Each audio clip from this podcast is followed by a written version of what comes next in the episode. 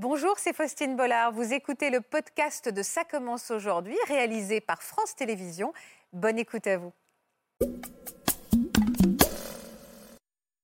Blanche, elle a 4 ans. Alors, elle a une forme de mucoviscidose qu'on appelle sévère.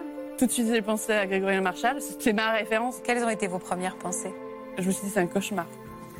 Aujourd'hui, un enfant qui naît avec la mucoviscidose, avec les évolutions des traitements, avec l'amélioration de la prise en charge, ça n'a plus rien à voir. Il y a une belle avancée, il y a de l'espoir. Et puis en tous les cas, c'est ce qu'il voulait transmettre. On ne doit pas s'interdire de rêver et de tout faire pour euh, réaliser ses rêves. J'ai été greffée il y a 10 ans. Et le jour où on nous appelle, bah, on se dit bah ok c'est parti, c'est une aventure qui commence. Et le jour où je me suis réveillée sans respirateur et que j'ai regardé euh, mon t-shirt se lever, j'ai compris que là, euh, bah oui, c'est un nouveau souffle et que c'est grâce à cette personne qui m'a donné ses poumons que je peux réaliser ce que j'ai fait aujourd'hui et ce que je suis aujourd'hui aussi. Là où je me suis pris la mucoviscidose en pleine tête, c'était vraiment à partir de mes 18 ans. Et en fait, c'est vraiment en en parlant, en sensibilisant, qu'on arrive à se à ce genre de choses, au traitement et au fait que maintenant ça va beaucoup mieux. Il y a un traitement. Dans votre cas, c'était assez révolutionnaire. Et alors, vous en êtes tout maintenant? Alors maintenant, ben, entre-temps, je ne tousse plus. Je peux tenir une conversation voilà, avec tout le monde sans quinte de tout, sans être essoufflé, etc. Je vis vraiment une vie totalement, totalement normale. C'est incroyable.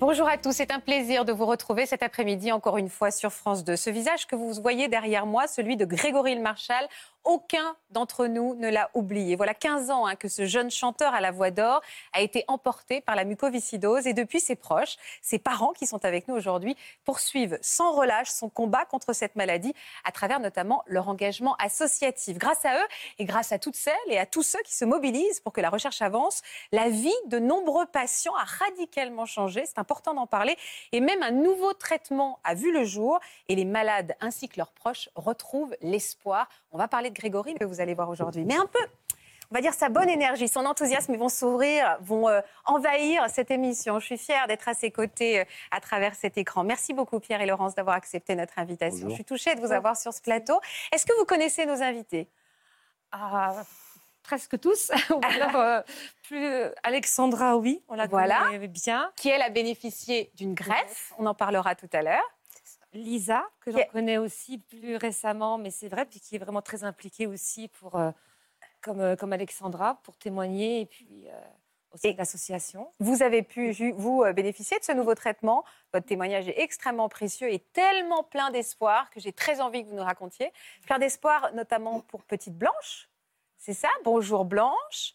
Salut je fais les réponses. Salut Faustine, comment ça va? Mes gâteaux sont bons, tu me, tu me fiches la paix. Euh, Blanche, qui nous présente sa maman, Kitri. Bonjour Kitri. Enchantée, bonjour. Bah, félicitations, c'est pour bientôt oui, euh, bah, moins d'un mois. Vous dormez encore un petit peu avant d'avoir des nuits compliquées. Voilà. Votre petite fille est adorable, c'est d'elle dont on va parler tout à l'heure. Je vous présente le professeur Florian Ferreri qui va nous accompagner aujourd'hui. Bonjour professeur. Bonjour Faustine. Merci d'être avec nous. Vous allez nous apporter votre éclairage médical pendant cette heure qu'on va passer ensemble. Et d'ailleurs, juste rapidement un point pour certains qui ne connaissent pas très bien cette maladie. Quelles sont les caractéristiques principales et combien d'enfants sont diagnostiqués aujourd'hui en 2022 alors, la mucoviscidose, c'est une maladie euh, héréditaire génétique mhm. dans laquelle il y a une modification euh, des sécrétions. Et les sécrétions euh, dans plusieurs organes sont moins fluides, plus visqueuses, et ça entraîne des symptômes. Alors, les plus connus, c'est au niveau des poumons, où on a des, problèmes respiratoires qui, qui, arrivent au cours du temps, mais ça peut être d'autres organes aussi, comme le pancréas. Et il y a à peu près 7000 personnes qui souffrent de mucoviscidose en France. Il y a 200 naissances par an de patients atteints de mucoviscidose. Et donc c'est important de parler d'eux et d'en parler tout court. Grégory faisait donc partie de ces enfants. Laurence et Pierre, vous allez nous raconter euh, son histoire et celle de votre famille. Mais d'abord, on voulait évidemment rendre un hommage à Grégory à travers ce portrait qui a été réalisé par la rédaction de Ça commence aujourd'hui. Regardez. Grégory, né en 1983 en Isère. On diagnostique au petit garçon une mucoviscidose alors qu'il n'a que 20 mois. Ses parents l'entourent alors de tout l'amour qu'ils peuvent en masquant leur inquiétude concernant ses difficultés respiratoires. Les années passent et Grégory, quant à lui, multiplie les activités et affiche un sourire radieux malgré sa maladie. Il pratique le basketball comme son père entraîneur et se passionne également pour la danse acrobatique. Parallèlement, le jeune homme s'intéresse à la chanson et décide de prendre des cours de chant. Il arrête le lycée et se présente en 1999 à un célèbre télécrochet.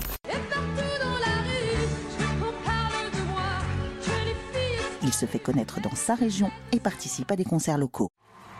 Fort de cette première expérience, il retente sa chance cinq ans plus tard, en 2004, dans une autre émission reconnue comme un véritable tremplin pour les jeunes talents. Et maintenant, que vais-je faire? S'attaque à Gilbert Bécaud en finale et remporte l'adhésion du public.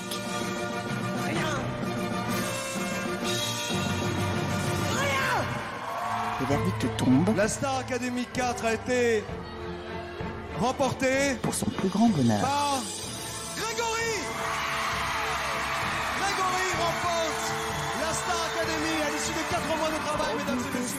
Il sort ensuite son premier album, certifié double disque d'or, et sacré meilleur espoir francophone aux Energy Music Awards. En 2006, il part en tournée et se retrouve trois jours à l'affiche de l'Olympia. Il fait alors une pause dans sa carrière et décide l'année suivante d'écrire un second album. Écris l'histoire, tout ce que tu voudras Mais la maladie est plus que présente et l'emporte en avril 2007 alors qu'il attendait une greffe de poumon. Ça va, Laurence? Ça va. Quelles sont les images qui vous bouleversent toujours?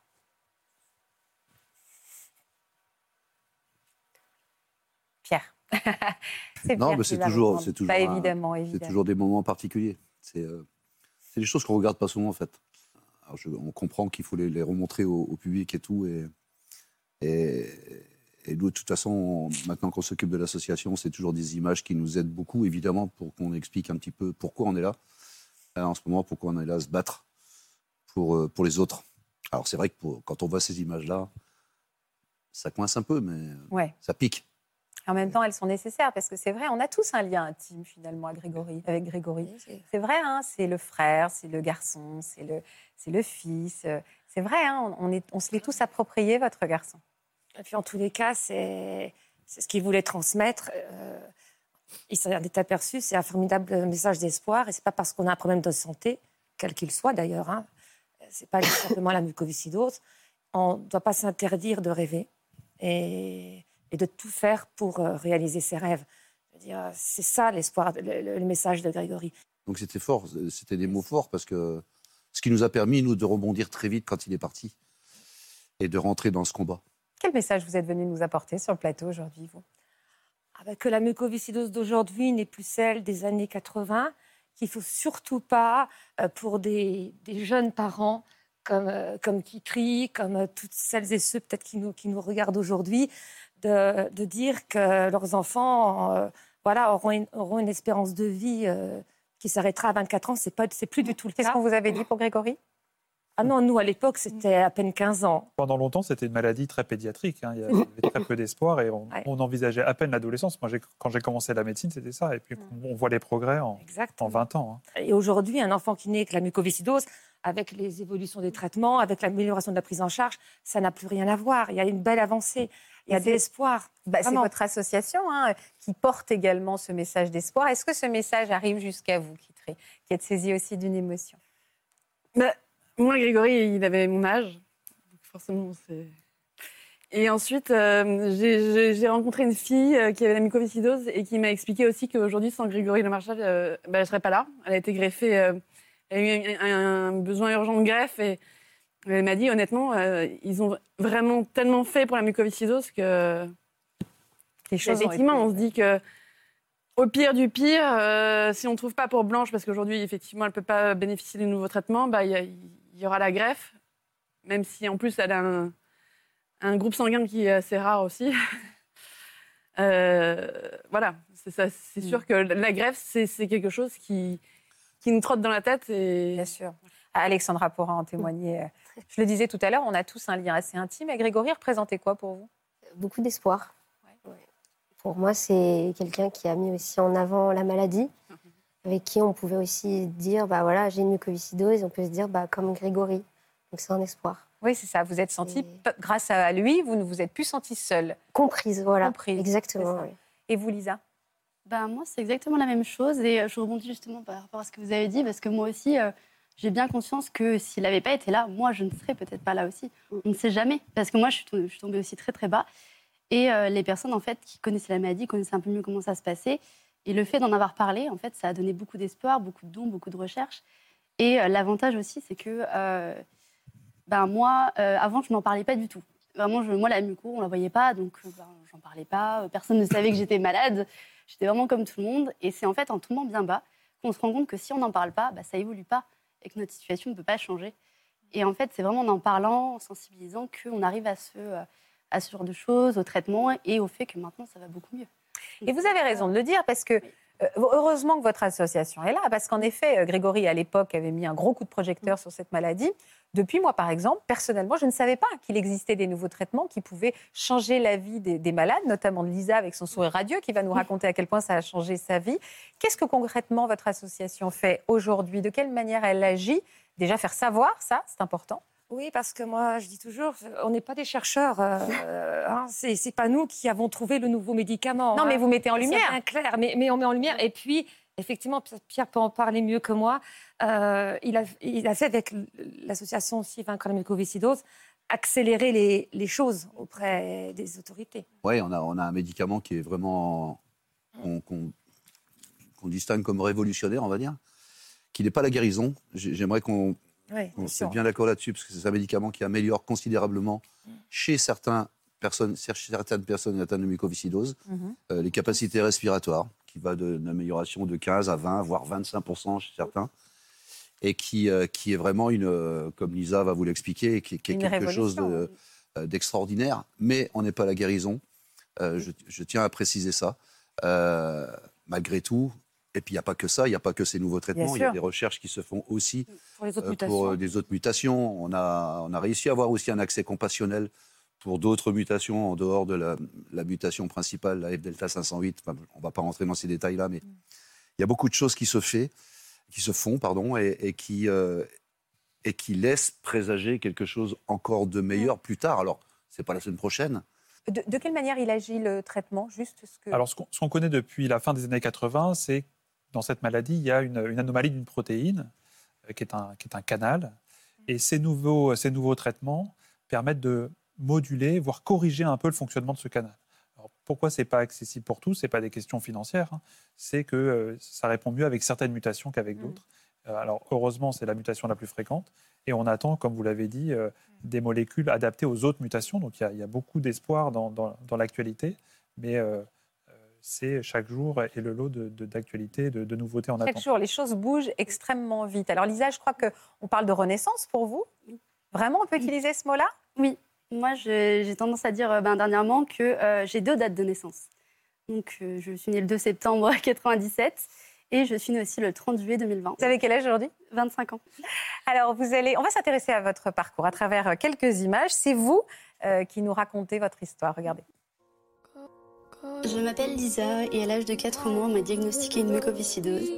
À l'époque, mes parents ont vraiment été dévastés par cette annonce, puisqu'on leur a expliqué que je ne grandirais pas et que je ne passerais pas l'âge de 20 ans. Mais malgré ce coup ils ont tout de suite été au top et ils m'ont vraiment offert une enfance géniale. J'étais vraiment comme tout le monde, avec une scolarité normale, un peu plus surveillée que les autres, mais vraiment rien de traumatisant. C'est vers l'âge de 12 ans que j'ai saisi que j'étais vraiment malade, que je ne pouvais pas faire tout ce que mes camarades faisaient. J'ai toujours été quelqu'un de très combative et ça ne me faisait pas plus peur que ça. C'est pourtant à mes 18 ans qu'il y a eu un réel changement.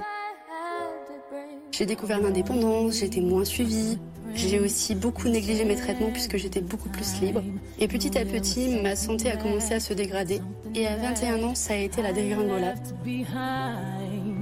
J'étais perfusée pratiquement tout le temps. Je suis tombée à 23% de capacité respiratoire. C'est à ce moment-là que les médecins m'ont parlé de la greffe. Mais je ne voyais que cette issue, je ne voyais plus le bout. Jusqu'à ce que mon médecin me parle d'un nouveau traitement.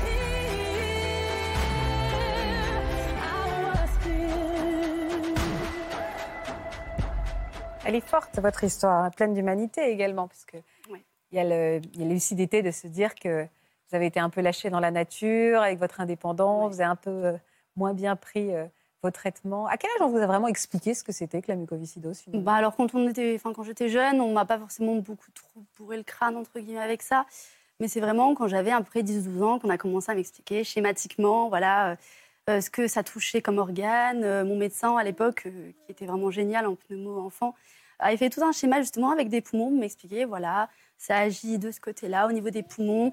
On peut devenir un peu plus encombré, ça agit aussi au niveau digestif. Kitri, vous vous êtes dit, vous vous êtes posé la question à quel âge vous en parlerez à Blanche Euh, Blanche, euh, on parle de tout devant elle. euh, Parce Ouais. qu'en fait, euh, on nous a expliqué à Necker, en tout cas moi c'est ce que j'ai compris, euh, qu'il fallait surtout pas de tabou. Parce qu'après les enfants s'imaginent encore, enfin, se, se- se font plein, plein de schémas dans leur Oui, tête se qui sont pires que... Voilà. Donc euh, on en parle euh, librement, elle sait plein de choses, ses frères aussi. Enfin, bon. Et en plus, ses frères, maintenant, euh, on, on a Internet effectivement et ça, ça, ça regarde forcément, ouais, forcément. Euh, donc j'ai eu des questions pas forcément évidentes à répondre, euh, assez, assez, Assez dures, même parfois devant Blanche. mon, deuxième qui a 7 ans m'a dit, c'est-à-dire qu'à ton âge, elle sera plus là. Ouais. Et voilà. Euh, vous, Lydia, comment vous êtes la maman hein, de Lisa euh, à, à quel moment vous, enfin, est-ce que vous avez voulu aussi, vous avez fait le choix de préserver votre fille euh, en lui en parlant, mais pas trop non plus Qu'est-ce que vous avez eu comme réaction par rapport à ça vous? Bah, on a choisi avec mon mari de ne pas trop lui en parler parce que on voulait qu'elle ait une vie normale. Bah oui.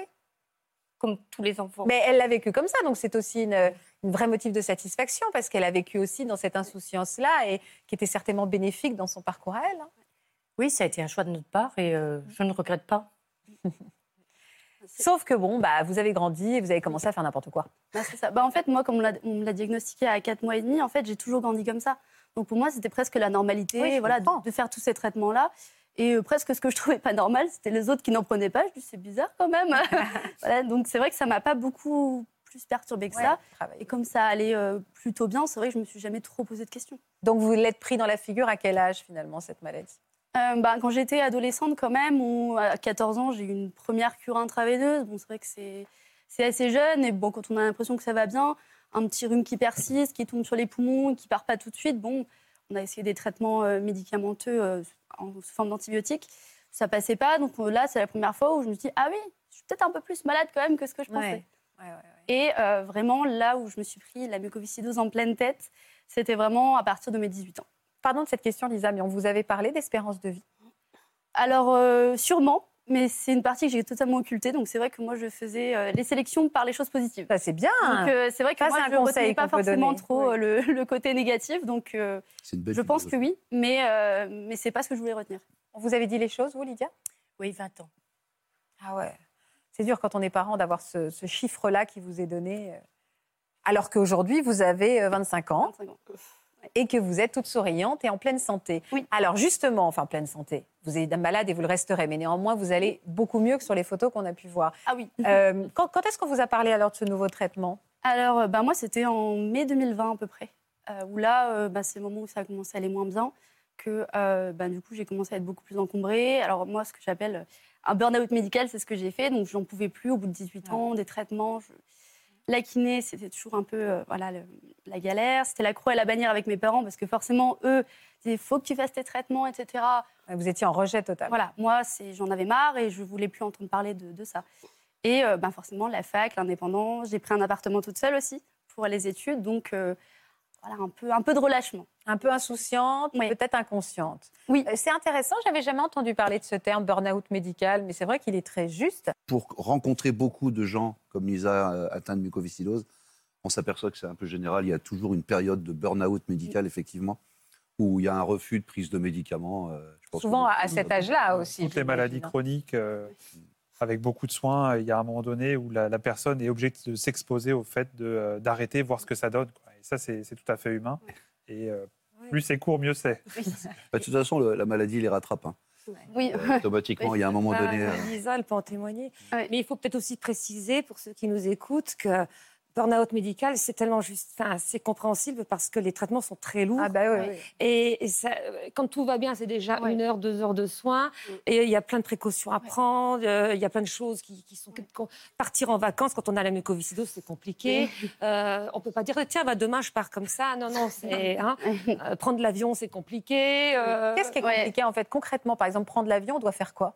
Aussi. quand on est atteint Oh, bah, Oh, bah, Là, ça dépend les- le pays où on va, mais il y a tous les médicaments à prendre. Parce Ouais. que, moi, je sais pas, Grégory, il en prenait au moins une vingtaine par jour. Oui, c'est ça. ouais. Hein, ça. euh, Alexandra, tu Ouais. peux peut-être aussi. euh, Oui, voyager, c'est. tu sais, parce que toi, tu avec- voyages. Oui, voilà, c'est partir avec son bagage de médicaments. Ouais. Concrètement, c'est euh, c'est ça. Ça dépend où. Et toujours s'assurer qu'on a des spécialistes à portée de main s'il se passe Voilà. quoi que ce soit. S'assurer qu'il y a un plan B sur place si voilà, il se passe quelque chose. Vous étiez tombé à combien de capacité respiratoire, vous, Lisa? Euh, moi, vers la fin, vers à peu près, euh, oui, 2020, euh, à 23%. Et concrètement, on peut faire, on, on- on peut faire quoi finalement? Dormir toute la journée. c'est vrai que c'est ce que je faisais pour faire. moi, j'habitais au deuxième étage. J'habite toujours au deuxième étage, mais pour les monter, il me fallait 20 minutes. C'est-à-dire que je montais voilà, mon premier étage. Il fallait que je m'assoie 5 minutes, que je reprenne mon souffle. Ensuite, je reprenais, etc. Et ça pouvait me prendre 20 minutes. Alors, quand j'avais des courses, c'était encore pire. Euh, quand je devais aller à l'arrêt de bus, j'avais 10 minutes de marche, j'en mettais 20. Et il fallait euh, que je prenne plus de temps. Euh, aller, par exemple, de mon lit à ma cuisine ou à ma salle de bain, pareil, au moins 5 minutes. Pourtant, c'est- j'ai j'ai qu'un 38 mètres carrés, donc c'est petit, mais c'est Sous oxygène, je suppose. oui, à la fin, oui, j'avais j'avais Avec aussi l'oxygène- l'oxygène. avec parce que, l'oxygène dans le nez, quand même. ouais, C'était plus possible de. voilà, le moindre effort physique, en fait, je désaturais beaucoup. Donc, Vous arriviez à avoir une vie à vous ou vous étiez complètement, elle était complètement entre parenthèses? Ah, bah, là, Avoir une vie sociable, un minimum? Non, là on est Non, vraiment. là, je euh, sortais pas, puis j'avais pas forcément envie que les gens me voient dans cet état-là, parce que c'est pas celle que je suis au fond. Donc, euh, Mm. puis bon, c'est vrai que au niveau du moral, c'était un peu Ouais, la déprime bien. aussi. Donc, euh, imposer un moral un peu déprimant à quelqu'un, ça plombe aussi le moral des autres. Donc, Est-ce que vous étiez sur la liste euh, d'attente pour euh, avoir une Alors, euh, moi, je n'y étais pas, mais à la fin, mon médecin m'avait dit au dernier rendez-vous que euh, pour le prochain rendez-vous, ben, on va envisager l'inscription justement sur la liste de pré-greffe, parce que là, euh, l'état, en fait, ne s'améliorera pas tout seul. Comment vous l'aviez vécu, cette annonce? Un choc. Et parce que moi, la greffe, j'y avais jamais trop pensé. Ah ouais? Et non. On vous en moi- pas parlé plus que ça? Bah, on m'en avait parlé, mais comme ça allait, pour moi, ça paraissait, voilà, dans mes 40, 50 ans, parce que j'avais encore de l'espoir hein, à ce Ah, moment-là de, vivre très, très longtemps. Et euh, bah, C'est pour quelqu'un d'autre, quoi. C'était pas vous. Voilà, voilà. Mais c'est vrai que bah, quand on vous dit qu'il faut une greffe euh, dans les 21, 22 ans, Ouais. on se dit euh, ah oui, quand même. Et c'est là que j'ai pris aussi conscience de l'état dans lequel j'étais, parce qu'on est un peu dans le déni quand on est malade. Oui, bien sûr. On se dit non, ça va quand même. Bon, on tousse peut-être un petit peu toute la journée toute la nuit, mais euh, voilà, c'est vrai qu'on est sous oxygène, bon, c'est un peu compliqué. Mais euh, on est toujours un peu dans une forme de déni et euh, bah, quand le médecin vous dit ça, euh, vous prenez la nouvelle en fait en pleine face. Qu'est-ce qui s'est passé alors? À quel moment on vous a parlé de ce nouveau traitement? Et ben en fait, juste à peu près un mois après, c'est ma médecin du coup qui m'a appelée.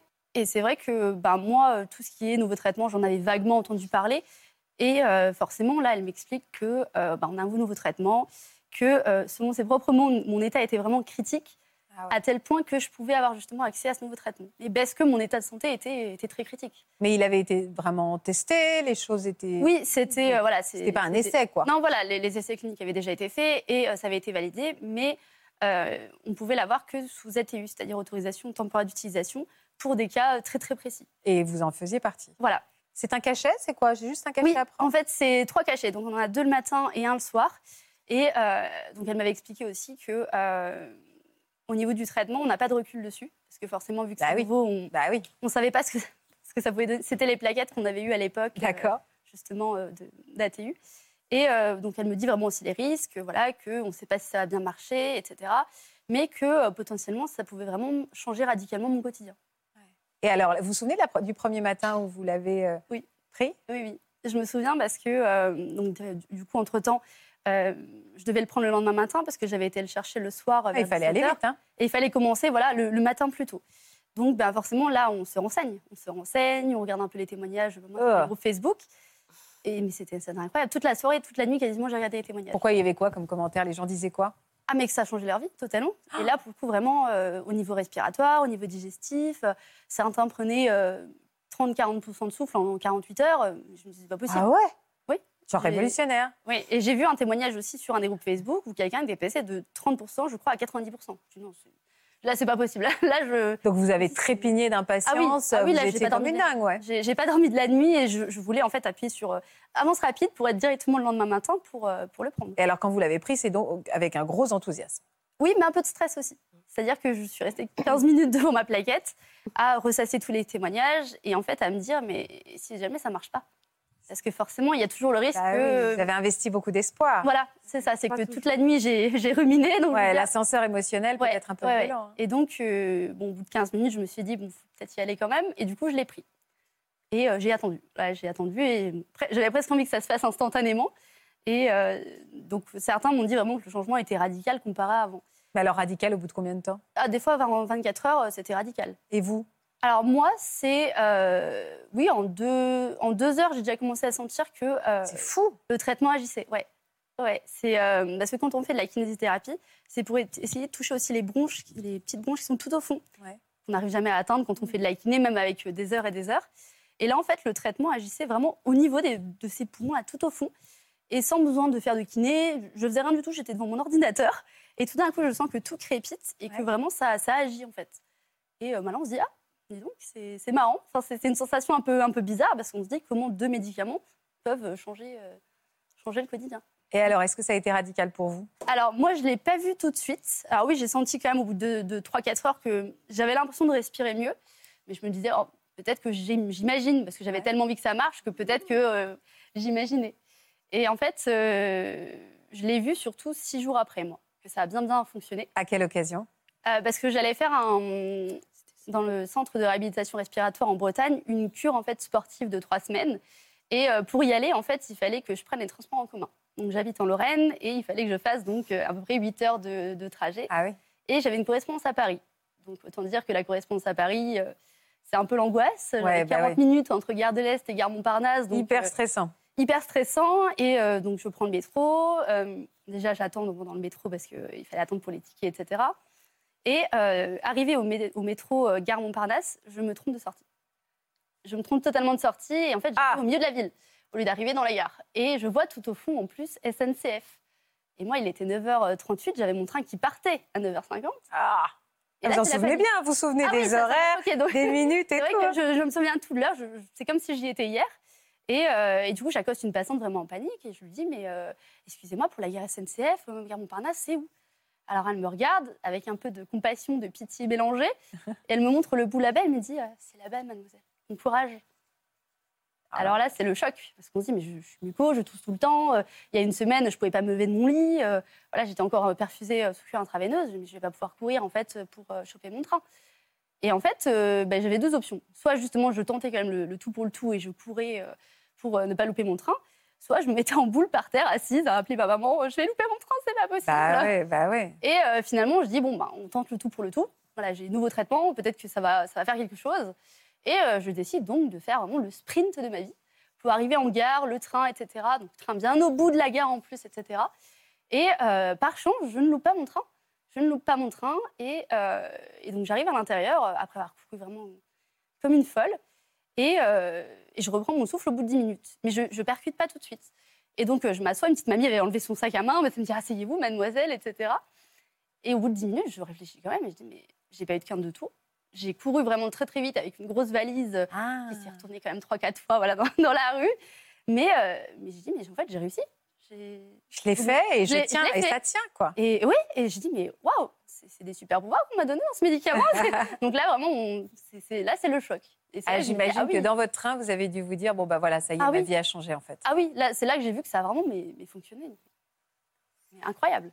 Votre capacité euh, respiratoire a remonté, alors à combien? Alors, j'étais à, à peu près 28% avant de le prendre, donc en fin de, de cure intraveineuse. Et euh, justement, à l'hôpital de, de on avait un, un examen du souffle d'entrée. Et euh, donc, au niveau des valeurs, je fais 49%. Donc, en 6 jours, en fait, j'ai récupéré euh, de 28 Incroyable. à 49%. C'était il y a combien de temps, ça? C'était en août euh, 2020. Et alors, vous en êtes tout maintenant? Alors maintenant, ben, entre-temps, j'ai plus une seule cure intraveineuse, alors que je les enchaînais. Je ne tousse plus. Je peux tenir une conversation voilà, avec tout le monde sans quinte de tout, sans être essoufflée, etc. Et, et, euh, et du coup, là, je, je vis vraiment une vie totalement, totalement normale. Je peux reprendre du sport, je peux continuer les projets. Enfin, c'est, incroyable. Et on vous a dit que c'était pérenne dans le temps ou est-ce qu'à un Alors, moment le corps a euh, besoin de... On ne sait pas. On attend de voir justement ce que ça peut donner euh, sur le long terme.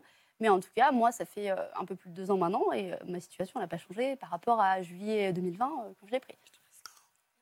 On n'a pas le recul encore de, Ouais. sur, le- sur, sur du- un aspect de temps. Ju- Juste rebondir sur, sur ce que dit Lisa, qui a- c'est un, un témoignage incroyable. Il y en a beaucoup qui sont dans ce cas. Mais ça ne marche pas comme ça chez tout le monde. Oui, oui, bien sûr, il faut euh, le dire. de Non, non, mais il faut pas... Faut- Et, d'ailleurs, c'est ce que nous a dit tout de suite Lisa en disant moi j'étais éligible Ouais. euh, pour prendre ce médicament et euh, ce qui n'est pas le cas de Blanche et ce qui n'était euh, bah, Ce pas mon cas non c'était plus, pas euh. ce qui n'est pas votre cas non plus. Donc faut pas s'imaginer qu'il y a quelque chose d'extraordinaire et tout. Il y a un traitement. Dans votre cas, c'était assez révolutionnaire. Pour certains, oui, pour certains, non, mais il y a encore d'autres choses possibles. Et en tout cas, vous êtes un témoignage qui, voilà, qui en tout cas illustre une avancée de la recherche absolument incroyable. Lisa aussi, dans, dans- dans- son malheur, ça dit toujours, moi la chance, elle n'a pas, a priori, d'effets secondaires. Non, j'ai pas eu d'effet secondaire elle parle que des, des- des bons côtés, mais il y a peut-être aussi, Bah, je sais pas, si moi, des j'ai eu secondaires, mais il faut, faut être prudent aussi. quoi. Ouais. Oui, oui, non, mais c'est pour ça que je leur mets les choses à leur place. Ouais, mais ouais. j'ai envie de partager ce sourire avec vous. Ouais, oui. sûr. Oh, oui. Oui. Non, c'est vrai qu'au niveau des du effets secondaires, ça a été. Moi, j'ai pas eu trop de gros soucis. Ça fait du bien. Tiens, Blanche, viens, viens me voir. Tu aimes bien dessiner ou pas? Est-ce que tu aimes bien dessiner ou pas Réponds. Non. Tu peux pas faire de Bah, je voulais lui proposer de faire Bah un petit oui, elle dessin. aime bien, mais En général, t'aimes bien. Alors, tu sais ce que je fais Regarde. Comme je te sens très timide, je te mets ça là. Et là, et si tu as envie à un moment de dessiner un truc, j'aime beaucoup les dessins. Je dis ça comme ça. oh là, pardon. Florian, pardon, aidez-moi tant que je récupère mes Oui, fiches. non, mais euh, c'est vrai qu'on parle de miracle. De... Mais en fait, euh, dans votre cas, euh, scientifiquement, c'est assez bien expliqué pourquoi ça marche. Et c'est ça qui est intéressant parce que ça, ça ouvre aussi euh, des pistes pour les, pour les autres patients qui sont atteints. Alors, c'est vrai qu'on a bon espoir que euh, ça soit pérenne comme effet. On ne le sait pas parce que ce sont des médicaments récents. Et ce que ces, ce que ces médicaments font, c'est qu'ils relancent en fait une, une machinerie qu'on comprend de mieux en mieux Hmm. et qui permettent de refluidifier un petit peu euh, les sécrétions, qui permettent de retrouver un peu de, de la fonction respiratoire. Donc c'est euh, c'est ça que vous avez ressenti assez rapidement. Et c'est vrai, quand on le vit, j'imagine euh, le côté Bah oui, magique. Et, et on a envie de le partager aussi, puisque oui, il y a des choses difficiles, des effets secondaires, mais il y a aussi ça. Ouais. Euh, Blanche est partie avec Lucie, tu t'en occupes bien? voilà. Euh, Racontez-moi, alors comment elle va, votre poupée? Elle a quel âge, Blanche? Blanche, elle a 4 ans. Euh, alors, elle a une forme de mucoviscidose qu'on appelle sévère, parce qu'on vient de parler effectivement de ce canal euh, CFTR, cette protéine, euh, qui, qui est améliorée, dont la fonction est améliorée par le nouveau traitement. Mais Blanche, euh, elle ne crée pas du tout cette protéine.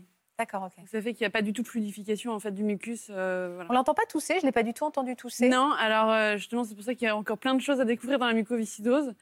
Euh, nous, dès le départ, on, on a assez vite compris qu'elle avait une, une- une forme jugée sévère. Mais pour autant, on nous a dit, mais attendez, ça veut rien dire sur, sur le plan clinique. Si elle se trouve, elle, elle s'en sortira bien. Quoi, elle va... Et il y a parfois euh, des patients qui ont la même mutation. Et euh, il y en a un qui va faire des, euh, des infections à répétition et d'autres qui, qui iront bien. Et aujourd'hui, bah, Blanche, a 4 ans. Et c'est vrai qu'on n'a pas eu d'hospitalisation, on n'a rien eu de, de- D'accord. de spécial. Pour autant, après, certains nous disent Mais oui, mais c'est parce que. Euh, en même temps, vous la couvez, mais euh, tous les parents de Muco euh, couvent leurs Bah enfants. oui, bah oui, oui.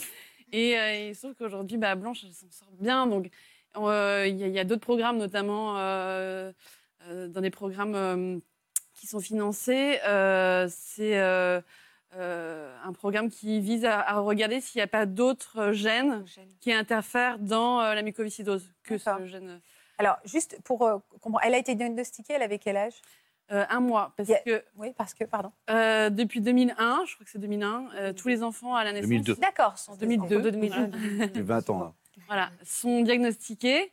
Alors, euh, nous, on ignorait totalement, euh, comme la plupart des parents, euh, qu'on était porteurs de ce gène. Il y a une personne sur 30 qui est porteur du gène de la mucoviscidose. Et c'est quand il y a deux porteurs qu'il y a un risque d'avoir un enfant qui a la mucoviscidose. risque sur quatre. Est-ce qu'on a pris les choses, on vous a annoncé les choses avec, avec douceur? Bah, je- façon, je crois qu'il n'y a pas, il y a pas Ouais, une. ouais, euh, Non, je dis avec douceur, avec tact. Ouais, bah, c'est-à-dire qu'on vous appelle un jour, euh, bah, un mois après la naissance, euh, pour vous dire voilà, euh, on a reçu le test, donc c'est l'hôpital Necker, nous en, en l'occurrence. euh, le test de Guthrie euh, et euh, il est un peu suspect. On aimerait bien faire des vérifications euh, demain. Si vous pouvez venir à l'hôpital, euh, voilà. Alors euh, j'étais à milieu parce qu'en plus j'avais déjà bah, deux garçons et euh, donc de comprendre de quoi on me parlait et euh, si bien que je dis bah moi demain je suis pas libre, mon mari non plus, bah on, quand on, se rappelle. Ah ouais, vraiment. Et j'ai j'ai raccroché. Je savais pas du tout de quoi on me parlait.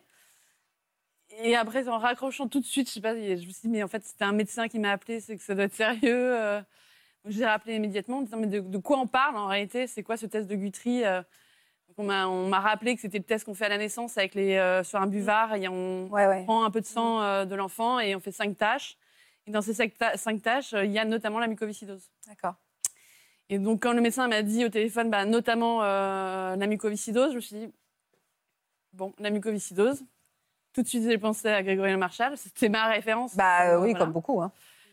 Et, euh, et bah là, euh, Vous en avez entendu parler, outre Grégory ah non, moi, c'était que Grégory. Ouais, ouais, Le c'est ça.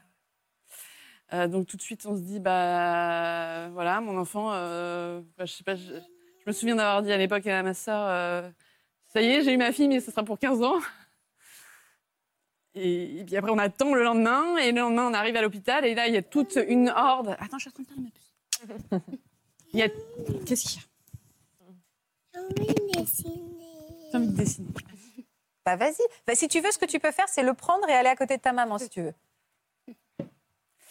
Et euh, donc, sur le pas de la porte de l'hôpital, vous avez un médecin. euh, de mémoire, c'était un, un- il y avait un, bio- un biologiste ou un généticien. je- euh, un médecin du CRCM, donc ce sont les centres Ouais. de référence de la mucoviscidose, et un psychologue. Donc là, on se dit déjà, c'est Ok, mal ouais. parti. Ouais. Parce que euh, à l'hôpital, on a plutôt attend, on attend souvent. euh, Là, euh, pas, on venait nous chercher carrément sur le pas de la porte. Parce qu'effectivement, après, on s'aperçoit que bah, les enfants, il ne faut pas qu'ils restent dans les services où il y a pro- probablement des microbes qui, qui peuvent attraper. Donc, euh, tout de suite, on vous prend, on Bien vous emmène sûr. dans une salle, euh, etc. Et là, on fait le test de la sueur pour, véri- pour vérifier ou quoi, confirmer ou infirmer le diagnostic fait par Guthrie. Et là, euh, donc on est arrivé le matin tôt et en fin de matinée, on nous dit bon bah, bon voilà. Quand- en fait, ne serait-ce que quand on voit les médecins revenir Ouais, on avec les savez, tests, Vous avez on sait que compris. c'est, que c'est- il n'y a même pas besoin de parler. c'est- Quelles ont été vos premières pensées? Vous êtes Bah, euh, sidéré. je me suis dit c'est un cauchemar. Et, et en, en plus, euh, on sait pour euh, les poumons, mais après on découvre euh, sur le même euh, rendez-vous, on nous dit ben bah, voilà, vous avez vu votre fille, elle n'a pas, beaucoup grossi, donc on nous apprend qu'il y a un problème aussi de pancréas, que le pancréas est atrophié, donc il faut commencer à prendre des médicaments dès qu'elle mangera, il faudrait qu'elle prenne ses médicaments, donc en plus. Ouais, c'est la spirale infernale, quoi. donc on se dit, bon, d'accord, il y a les poumons, il y a le pancréas, il y a- et après, petit à petit, on découvre qu'il y a d'autres organes, et comment on va gérer tout ça Et puis, il y a un risque de déshydratation, donc il Oh, faut, quel beau bébé. faut tout changer. euh, voilà. Donc, euh, c'est une vie, c'est- une vie qui change, c'est- sûr. euh, on parlait tout à l'heure de l'avion, etc. Nous, depuis, avant Blanche, on, on voyageait beaucoup, avec, même avec nos deux garçons. Et de, Veux pas cette feuille Ben, alors, ce que, Lucie, oui, voilà. pas a- oui, je sais, je sais. Lucie, euh, voilà. Merci. Il y en a des toutes blanches, regarde. Tu dis merci? Merci. Euh, donc depuis, euh, de- de- depuis que Depuis que vous avez l'annonce de cette maladie, maladie, on n'a plus jamais voyager. euh, voyagé euh, avec les enfants. Ouais. Donc, c'est- Parce que euh, nous aussi, dans notre esprit, il y, y a aussi cette histoire. Alors, il y a, y y toute la, la logistique avec le kiné, euh, les médicaments qu'on doit prendre, etc. Mais y a, ne serait-ce que le, le- le- le- le fait d'être dans un avion confiné pendant euh, je sais pas combien d'heures et euh, euh, et quand ils sont tout petits, alors maintenant, bah là, euh, exceptionnellement, elle n'a pas de masque, mais euh, normalement, elle porte Oui. tout le temps le masque. Donc, J'allais dire à quoi, à quoi ressemble son quotidien aujourd'hui? Elle va à l'école. elle va à l'école, mais à l'école, c'est la seule de sa classe qui, porte le masque. On lui met le masque. D'ailleurs, ses frères aussi, même quand le masque n'est plus obligatoire à l'école, portent le masque. Et d'ailleurs, ils portaient le masque avant euh, le Covid. Ouais, ouais. Quelque part, le, le Covid, ça a normalisé cette Oui, quelque part, ils se sont sentis moins seuls. Voilà, parce qu'avant, quand on allait à l'hôpital, euh, les enfants qui avaient le masque, euh, c'était des petits mucos, quoi. C'était Ouais, avec maintenant, euh, bon bah, ils passent euh, un peu euh, inaperçus. Inaperçu. Donc, euh, euh, À quoi vous faites attention d'ailleurs, particulièrement? Pardon, je vous ai interrompu. Non, mais je vous en prie, à tout. En fait, c'est euh, c'est tout le temps. euh, déjà, quand, quand on rentre chez nous, euh, ne serait-ce que de vacances comme là, il y en a un, moi ou mon mari, qui, qui allons dans l'appartement en amont Mm. pour euh, mettre de la javel dans tous les siphons, euh, aérer euh, l'appartement parce qu'il y a une bactérie qui est assez problématique chez les mucoviscidoses, chez les mucos. C'est le, le pio. Alors, c'est c'est le terme un peu raccourci, mais et qui fait que euh, on fait très attention particulièrement à cette bactérie. Il faut euh, euh, qu'il n'y ait pas d'eau stagnante. D'accord. Stagnante, donc dans les siphons, quand on part pendant euh, deux semaines, euh, il y a forcément de d'accord, l'eau stagnante euh, dans les toilettes. Enfin, donc on est là, on aère toutes les fenêtres, on, on prend notre bidon de javel et euh, voilà. euh, même si on va chez des amis, par exemple, euh, on arrive, euh, moi je fais les, je fais les siphons. C'est c'est improbable, on passe pour des psychopathes, mais c'est voilà, c'est ça. Euh, c'est euh, la poussière, le, le ménage est, est décuplé euh, au quotidien. euh, c'est un- très très propre chez vous. Oui, je pense. Je souris avec vous, hein, bien sûr. C'est propre. Et puis après, il n'y a, y a- il y a pas que l'hygiène à la maison. C'est euh, les sorties scolaires. euh, bah, on l'accompagne parce qu'on ne sait pas. là, la semaine- L'année dernière, elle- ils allaient dans un château. J'étais déjà allée dans ce château. Je savais qu'à un moment, ils allaient dans les combles. Donc, potentiellement, il y avait de l'humidité. Et je voulais pas que Blanche euh, y aille. Donc, euh, j'y vais avec euh, pour dire bah non, à, cet endroit-là, elle n'ira pas. Euh, ensuite. Vous avez l'impression de mettre votre vie entre parenthèses? Aujourd'hui, de vous dire, bah voilà, maintenant, bah, vous avez quatre enfants, enfin vous bientôt, mais vous avez l'impression que hum, aujourd'hui tout tourne quand même autour de la maladie de votre petite? Alors après, il y a une, une espèce de de D'habitude. routine ouais, Ouais, qui c'est se- ça, ouais. qui se crée quand même. Euh, Après, parfois aussi, il y, a- y y une insouciance. On n'oublie jamais vraiment la, la- la maladie, mais parfois, On est plus léger. Voilà, c'est plus léger, surtout l'été. bah voilà, quand il y a moins de microbes euh, en plein air. euh, euh, mais euh, on, l'a toujours au, coin, de la tête, ne serait-ce que pour aller à la piscine. Enfin, chaque activité, on va regarder s'il y a de la poussière, s'il y a de l'humidité, s'il y a de l'eau stagnante. On est toujours en train de contrôler l'environnement pour faire en sorte que bah, derrière, euh, c'est des petits moments qui vont peut-être être sacrifiés, mais c'est pour éviter justement une hospitalisation qui va durer. euh, ça, ça vous parle, ça, cette vigilance de chaque instant Le, le témoignage de Kitry vous rappelle aussi des choses? Eh ben Alors pas du tout parce que justement, et c'est là qu'on voit l'é- l'é- l'évolution parce que nous, notre génération, la génération Grégory, il est né dans les années 80, il est né en 83, euh, il n'y avait pas cette notion. Alors oui, bien sûr, il fallait euh, faire attention. Les- il y avait un minimum, attention quand je dis ça, mais de mettre dans la, de, de, de, de- de la javel dans les siphons quand on revenait de vacances, ça non. Les la piscine, oui, Euh, ça c'était. On nous interdisait la piscine euh, quand il était petit, Euh, mais à l'école, moi je sais, j'entends d'autres témoignages aussi de mamans où l'école, le- le- le- de mettre les enfants dès la maternelle pour, aller aux toilettes et tout ça, c'est problématique. Alors que nous, ça, on ne l'a jamais vécu. Le bac à sable aussi, c'est problématique, parce que c'est un nid à. Euh, tous les eaux stagnantes, parce que c'est vrai que ce piocyanique, c'est un médecin pour mieux en parler que moi, mais euh, pour nous, il n'y a, aucun souci, mais pour ces personnes qui ont une fragilité pulmonaire, immunodéprimée, pardon, je tape sur le micro. C'est pas grave. c'est une véritable hantise. Il faut surtout pas mettre de plantes vertes avec, un, avec une soucoupe qui est de l'eau. Euh, Il y a une maman qui m'avait dit, moi, moi, quand je passe à côté d'une fontaine, j'ai peur. Donc il y a juste raison garder. Il faut, euh, faut pas non plus mettre l'enfant tomber dans la une psychose bulle. et le mettre dans une Mm, bulle, Mais oui, c'est- je compliqué parce que euh, y a une phobie de, de- de cette. euh, de cette bactérie, ce piocyanique ou ce Pseudomonas aeruginosa, c'est ça? Mais, euh, mais jusqu'où on va? Parce que c'est vrai que euh, à l'adolescence, on ne pourra plus les mettre dans une bulle, mais c'est vrai que c'est de retarder au maximum cette primo-infection avec le pio, euh, parce qu'on sait que c'est ça qui va coloniser les poumons, et puis, les, puis la bactérie, elle adore le, mu- le mucus, ça va bien grignoter, ça va bien détériorer tout ça. Enfin, j'essaye de schématiser. Oui, oui, non, mais hein. Non, mais c'est tout à fait ça, c'est une Je crainte présente le docteur. Le Marchal. Oui.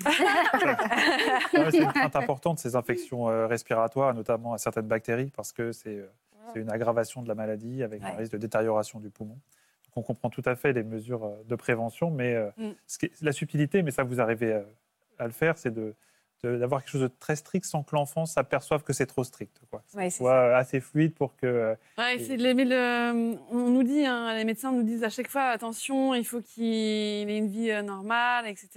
Donc euh, on- voilà, il y a une balance à faire qui n'est pas toujours évidente. Ouais, bien sûr. Aujourd'hui, euh, un jour, euh, elle devra peut-être passer par la greffe. C'est ça, votre fille? Mais Aujourd'hui, elle n'a aucun traitement. Les seuls, les seuls traitements, entre guillemets, euh, c'est euh, la kiné respiratoire, donc qui est quotidienne. Donc, tous les jours, euh, elle a une séance, donc un kiné qui vient, à domicile de préférence, pour éviter encore une fois qu'elle aille dans Ouais. les cabinets où potentiellement il puisse, il puisse y avoir des, des germes ou des. C'est une séance par jour depuis qu'elle a un mois. Maintenant, c'est, il commence, on n'attend plus comme à, à l'époque qu'il commençait à y avoir des encombrements. On- dès le départ, il y a de la kiné préventive.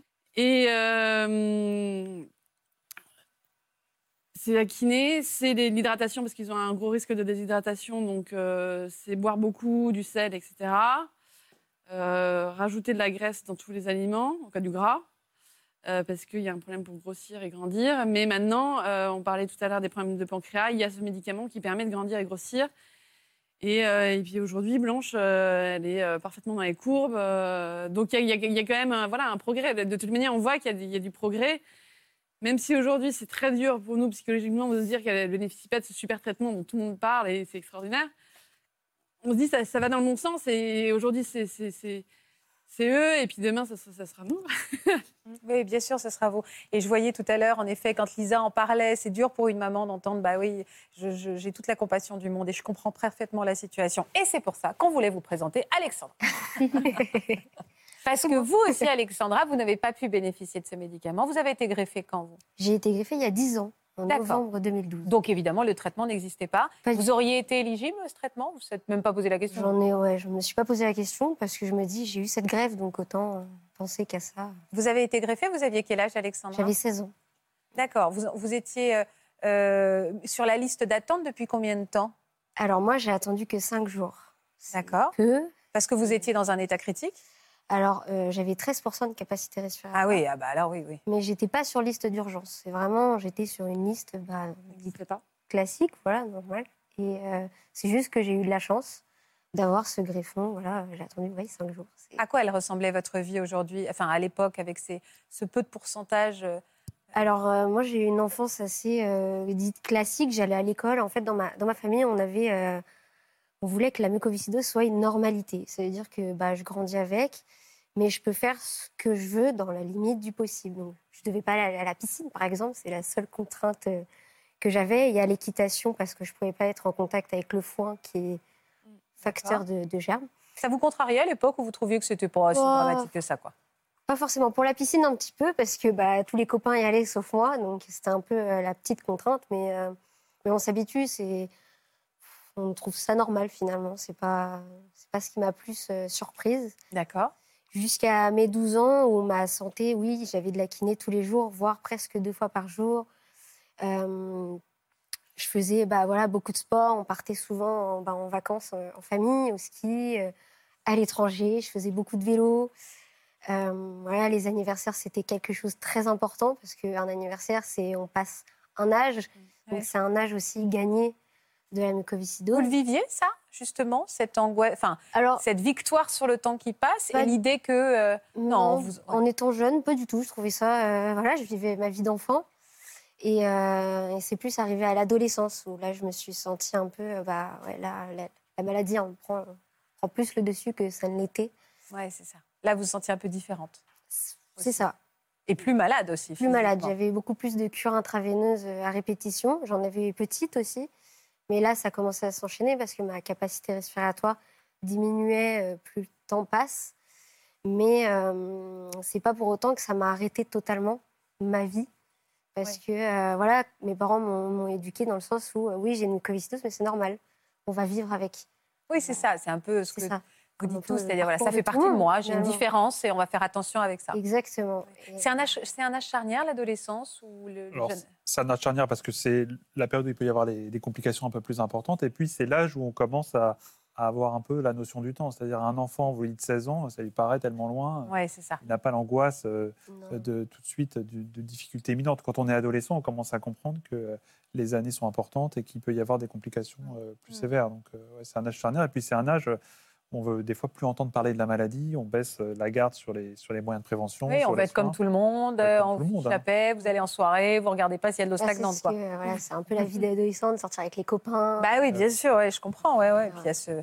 Puis il y a un côté un peu rebelle. Oh, Oui. Moi, je serais peut-être plus fort que la maladie aussi, j'imagine. Alors, un euh, peu, moi, non? pas eu ce petit, D'accord. cette petite réflexion parce qu'en fait, ça m'a vite rattrapée. Je me suis dit, si j'arrête un petit peu mes traitements, bah, je sais que Ça va vous rattraper. derrière, la maladie, elle, me rattrape. Et, euh, À quel moment elle s'est accélérée D'un coup, d'un coup ou progressivement? Petit à petit, et à 15 ans, ça a chuté. Comme ça. Enfin, sans- Après, j'ai eu un. C'est pas un pio, comme on disait, c'est une bactérie multirésistante. Et que du coup, moi, je pouvais pas être en contact avec d'autres patients ou à l'hôpital, je sortais pas. euh, Je vivais un peu dans une bulle au- aussi. C'est- C'était un peu. C'est là où je me suis rendu compte que la maladie prenait le dessus. oui. Comment s'est passée cette greffe? Euh, c'est un choc. c'est un choc parce que euh, on a 16 ans et que euh, bah, on a l'idée de la greffe. On sait qu'on va devoir y passer parce qu'à 13%, on n'a pas d'issue, on n'a pas de traitement. Et le jour où on nous appelle, bah, on se dit bah, ok, c'est parti, c'est une aventure qui commence. Parce que euh, cette opération, c'est le bouleversement d'une vie. C'est soit ça marche, bah, malheureusement, soit ça ne marche pas aussi. Il faut avoir ça dans, la conscience. Et, euh, et le jour où je me suis réveillée, euh, après j'ai eu un petit coma en fait entre mon opération et le, le réveil. Et le jour où je me suis réveillée sans respirateur et que j'ai regardé euh, mon t-shirt se lever, eh ben, j'ai compris que là, bah oui, c'est un nouveau souffle et que je suis passée de 13% à 80%. Et que je pouvais respirer et que oui, c'est. Combien de temps après vous êtes senti bien, mieux? Euh, au bout d'une semaine, le temps vraiment que le corps. euh, J'étais en réanimation pendant une semaine et après on passe sur d'autres services. Mais j'ai déjà vu une, une amélioration dans, dans mes gestes du quotidien, me brosser les dents, euh, me coiffer, ne serait-ce que parler. On n'est plus essoufflé, on n'est plus au bout de sa vie. Ouais, ouais, je comprends. c'est, euh, oui, c'est, On prend plus soin de soi justement quand on a eu, on a pu Oui. bénéficier d'un don d'organes. Oui, on, on se regarde dans le miroir, respirer, on, on- on se trouve plus joli parce que bah, avant une greffe, on a les lèvres bleues un peu, on a le teint pâle, on est très fatigué et là, on est un peu plus rosé, on est, on est en bonne mine finalement. et, euh, et oui, on prend confiance aussi en soi, à mon sens. C'est une nouvelle vie, mais pas immédiate. C'est une nouvelle vie assez rapidement néanmoins. Alors, euh, pas forcément, parce que moi, en fait, au bout de trois mois de transplantation, j'ai fait des complications, malheureusement. C'est un peu le parcours d'un greffé. Et comme disait Laurence tout à l'heure, c'est une nouvelle maladie Ouais. qu'on réapprend. C'est. euh, comment dire euh, C'est pas facile. J'ai eu du diabète que je n'avais pas avant aussi. Ah ouais. Euh, quand je dis des complications, les poumons allaient super bien, mais le reste du corps, il n'a pas forcément suivi. C'était infection au rein, des pertes de cheveux, une grosse perte de poids. Et tout ça, c'est un réapprentissage, un rééquilibrage des, des médicaments. Un nouveau, euh, ouais, nouveau corps. Quoi, Oui, parce qu'il faut des, nouveau corps, des médicaments anti-rejet qui ont eux-mêmes leurs propres effets secondaires. Ah oui, bien donc sûr. Et qui sont fatigants aussi au quotidien. C'est euh, c'est un équilibrage constant qu'on doit apprendre à vie aussi. Donc, euh, ouais, c'est. Et voilà. Depuis, vous avez décidé de vous relever, de relever un défi. Lequel? Oui. Alors, euh, moi, j'avais deux objectifs euh, à ma greffe. C'était passer mon bac Ouais. et voyager. Euh, je voulais voyager loin. Donc, je suis partie en Polynésie française parce que mon kiné, avec qui j'ai tissé un lien très fort, est parti vivre là-bas. Et je voulais pas faire un voyage dit classique. Je voulais réaliser une traversée à la rame pour montrer au plus grand nombre que euh, rien n'est impossible et que quand on s'en donne les moyens, on peut y arriver, même malade. Et euh, du coup, en 2017, j'ai réalisé la traversée de Tahiti-Moréa en Polynésie, qui fait 17 km. Et c'était pour représenter mes 17 ans de vie avec la mucoviscidose. Et voilà. C'est beau votre combat. Je parlais Ouais, pas non, que des images qui sont très belles aussi. hein. Oui, oui. Et donc j'ai réalisé le premier, euh, le deuxième rêve que je voulais, c'était voyager. Et j'ai pas arrêté. J'ai, j'ai continué encore par la suite à faire euh, refaire une traversée entre Ta et Bora Bora, et, et je ne vais pas m'arrêter. Vous y pensez tous les jours à votre donneur Oui, oui. pour moi, chaque chose que je réussis dans la vie, on est deux. On est deux et euh, c'est grâce à cette personne qui m'a donné ses poumons que je peux réaliser ce que j'ai fait aujourd'hui et ce que je suis aujourd'hui aussi. Comment vous voyez la suite? Euh, bah, Je pense euh, remplie de défis, une vie à 100 à l'heure et euh, je pense que je m'arrêterai pas. Ouais. Qu'est-ce que vous avez envie de dire à Kitri Ben, que, euh, qu'il faut se battre et euh, bah, que rien n'est impossible, que je sais qu'elle est très jeune et que il faut aussi voir les autres parcours, ça donne beaucoup d'espoir. Moi, j'ai pas la chance d'avoir le nouveau traitement et au final, voilà, j'ai une vie tout à fait normale et il faut, il faut la laisser aussi vivre sa vie euh, comme elle l'entend et qu'elle profite. C'est vrai qu'il y a beaucoup de mucos euh, que j'ai rencontrés qui me disent tous euh, Mes parents m'ont laissé vivre normalement. Donc, on a toujours cette, cette idée en tête. Mais à côté de Mais ça, on nous oui. dit bah, Bon, aujourd'hui, elle n'a pas de traitement pour elle, etc. L'objectif, on, on va trouver, parce qu'aussi, on a, on a, comme elle a une forme spécifique, on a, en partenariat avec euh, Vaincre la mucoviscidose, créé un fonds euh, blanche VLM qui vise à financer uniquement la recherche médicale euh, Pour sa maladie à elle pour des, bah, c'est la même maladie. Quelque part, euh, j'ai envie de dire, pour Blanche, c'est un peu euh, qui peut le plus, peut le moins. Si on peut pour Blanche, si on arrive à trouver un, Oui, un bien autre sûr. moyen de fluidifier le mucus, ça Bien marchera sûr. pour tout le monde, en fait. Euh, donc, on nous dit, on, on va trouver, c'est une question de temps. Euh, préservons ses, poumons jusque-là pour qu'elle puisse en bénéficier quand, bah, voilà, pour pas que ce soit trop tard. Et euh, donc, on essaye de faire la balance entre les deux en se disant, euh, il faut la laisser vivre et D'ailleurs, elle fait plein de choses aujourd'hui. Elle- Il y a beaucoup de sport parce que euh, même, même la piscine, justement, les, médecins nous disent maintenant euh, allez-y, piscine, il n'y a, pas de souci. euh, évitez le pédiluve, euh, machin. Mais euh, C'est ça, ouais. Donc, euh, donc, elle nage très bien. Moi, elle fait plein, plein, plein de sports. euh, c'est vrai que même dans les mentalités, euh, le sport, je, je- je- je sais qu'il y a un moment, on ne savait pas trop, euh, quand il y a plusieurs années, hein, si c'était bon ou pas bon. Maintenant, on nous dit euh, le sport, euh, Allez-y, y aller. euh.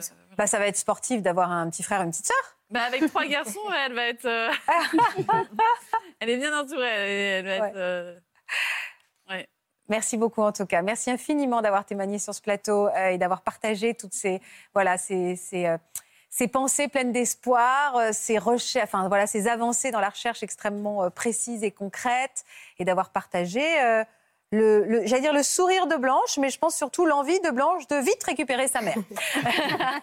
merci beaucoup, merci à tous de nous avoir accompagnés. Merci beaucoup Pierre et Laurence. Euh, merci Florian, merci à tous d'être fidèles à France 2. Je vous embrasse très fort. Passez une belle après-midi. Vous aussi venez témoigner dans Ça commence aujourd'hui. À plus de 50 ou 60 ans, vous avez décidé d'assumer votre homosexualité au grand jour. Après avoir passé des dizaines d'années en couple hétérosexuel, vous avez tout quitté pour une personne du même sexe. Pour une autre émission, vous avez été infidèle pour la première fois de votre vie à l'âge de la retraite. Si vous êtes concerné, laissez-nous vos coordonnées au 01 53 84 30 99 par mail ou sur le Facebook de l'émission. Bah, autant en tant que greffé, autant maintenant avec le nouveau traitement, en fait, on a l'avenir devant nous et tellement de possibilités que moi, je ne sais plus où donner de la tête. C'est pas un exercice qu'on adore, forcément, de, de passer devant tout le monde et, et de s'afficher et puis de dévoiler ses sentiments, mais euh, on le fait pour la, pour la bonne cause. On le fait parce qu'on se dit que c'est c'est une façon de faire avancer les choses. Voilà, j'espère que ce podcast de Ça commence aujourd'hui vous a plu. Si c'est le cas, n'hésitez pas à vous abonner. Vous pouvez également retrouver l'intégralité de nos émissions sur France.tv.